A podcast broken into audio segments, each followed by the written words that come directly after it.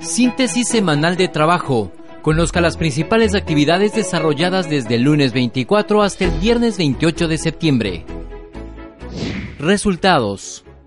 260 usuarios atendidos y 168 trámites realizados para duplicado, renovación y obtención de licencia por primera vez es el resultado de la jornada de trabajo que la Agencia Nacional de Tránsito realizó en el Cantón Isabela desde el 24 al 28 de septiembre con el apoyo del Consejo de Gobierno de Galápagos.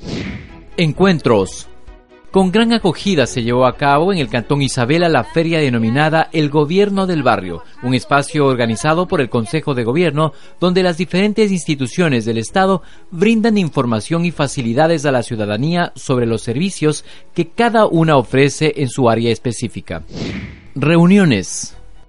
En el marco del Día Mundial del Turismo, el Consejo de Gobierno convocó a empresarios turísticos del archipiélago para socializar los resultados de la evaluación del término de la política de desarrollo ecoturístico de Galápagos. En esta jornada que se desarrolló a nivel provincial se analizaron los seis indicadores de impacto que fueron identificados para la evaluación del modelo de ecoturismo.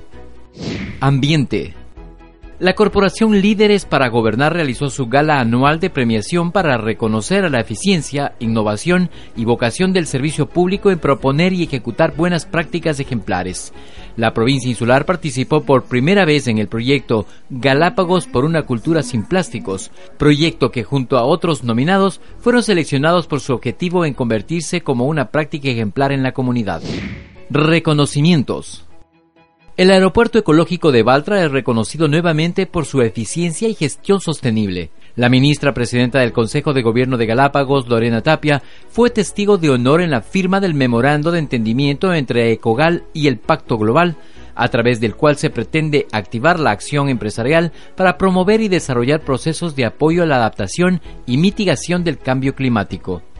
Reuniones. La ministra Lorena Tapia y el señor Gorky Obando, gerente general de ANETA, mantuvieron una reunión de trabajo para revisar el proyecto de convenio de cooperación interinstitucional que suscribirán en el marco del interés del Consejo de Gobierno en desarrollar planes y acciones de movilidad sostenible que contribuyan a preservar la condición especial de Galápagos.